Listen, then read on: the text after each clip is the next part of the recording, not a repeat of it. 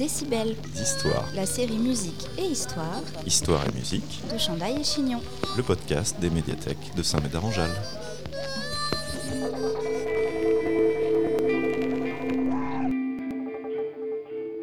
Au sommaire de ce numéro de Décibels Histoire, une chanson universelle et révolutionnaire, des ouvrières italiennes, un air populaire soviétique, une mélodie juive américaine, une légende et de guerre. Ou trois.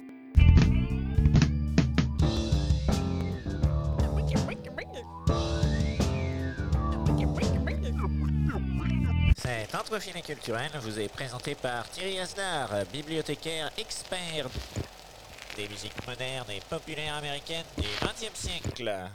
Sans que l'on sache vraiment ni comment ni pourquoi, au fil du temps et de l'histoire, certaines chansons folkloriques deviennent universelles. Elles appartiennent alors à tous et du même coup n'appartiennent plus à personne.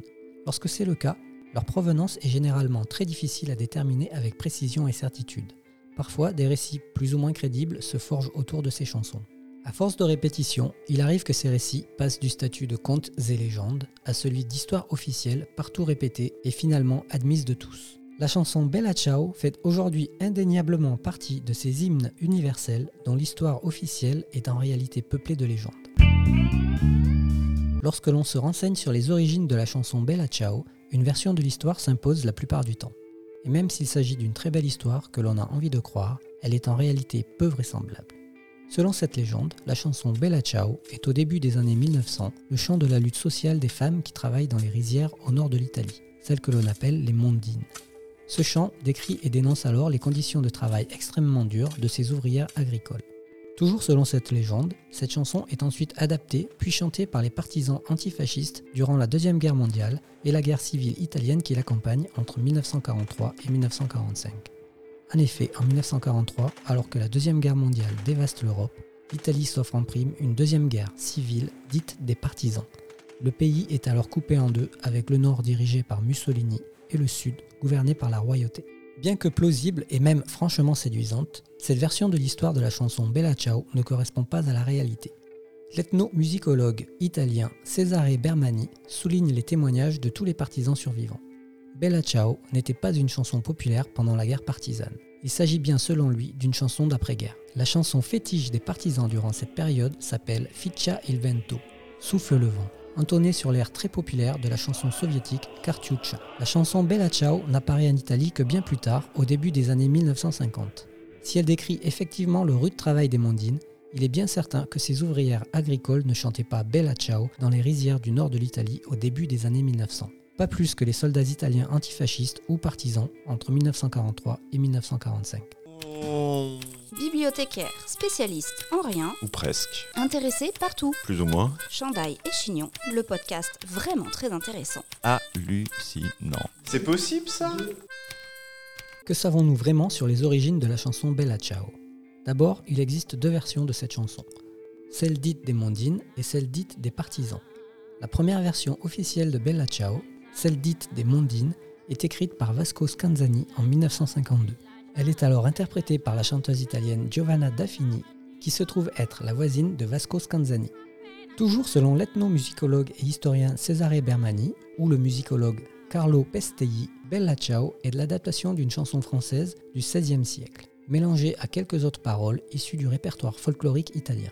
Une revue d'ethnographie dirigée par l'anthropologue Alberto Mario Cirese la publie l'année suivante en 1953. L'histoire de la mélodie de Bella Ciao reste encore incertaine. Les premières traces de cette mélodie se retrouvent factuellement aux États-Unis dans la musique traditionnelle juive. Des enregistrements sous le titre Koilen, composés par l'accordéoniste Mishka Ziganov, réalisés à New York en 1919, 1922 et 1923, semblent le confirmer. Ils sont à ce jour les premiers enregistrements connus de cette mélodie. Juifs et Italiens vivant ensemble dans les ghettos de Manhattan à New York durant cette période, il est probable que cette mélodie se retrouve ensuite en Italie après la Deuxième Guerre mondiale, avec le retour de certains Italiens exilés jusque-là aux États-Unis. Cela expliquerait pourquoi cette chanson n'apparaît en Italie qu'à partir du début des années 1950. Il n'en existe aucune trace avérée avant cette période. Les historiens Anton Virgilio Savona et Michele Straniero supposent que la version de Bella Ciao dite des partisans a été composée immédiatement après la Deuxième Guerre mondiale. Elle aurait été interprétée en 1948 par des étudiants italiens lors d'un festival mondial de la jeunesse tenu à Prague. Mais sans trace ni preuve, tout ceci demeure très hypothétique. Cette deuxième version de la chanson Bella Ciao, celle dite des partisans, apparaît bien plus vraisemblablement en Italie au début des années 1960. Durant la guerre froide entre 1950 et 1960, l'hymne des partisans Filce al vento est bien trop lié à l'Empire soviétique. Les socialistes et communistes italiens se cherchent alors un nouvel hymne moins marqué idéologiquement. C'est pourquoi, au début des années 1960, Ficcia el Vento est totalement délaissé au profit d'une adaptation de Bella Ciao qui donne la version dite des partisans. Cette nouvelle version est agrémentée de quelques nouvelles paroles tirées de la chanson Fior de Tomba, Fleur de tombe. Elle prend alors un nouveau sens, moins social, mais plus politique et guerrier, avec l'idée, toujours très soviétique, du sacrifice militaire. Cette nouvelle version de Bella Ciao, dite des partisans, est bien plus fédératrice. Elle rassemble aussi bien les communistes, les socialistes, les anarchistes et même les chrétiens démocrates italiens qui tous peuvent se retrouver dans ces paroles révolutionnaires. Par ailleurs, la chanson présente également une dimension romantique avec ses nouvelles paroles. Décibels Histoire. La série musique et histoire. Histoire et musique. De Chandaille et Chignon. Le podcast des médiathèques de Saint-Médard-en-Jalles.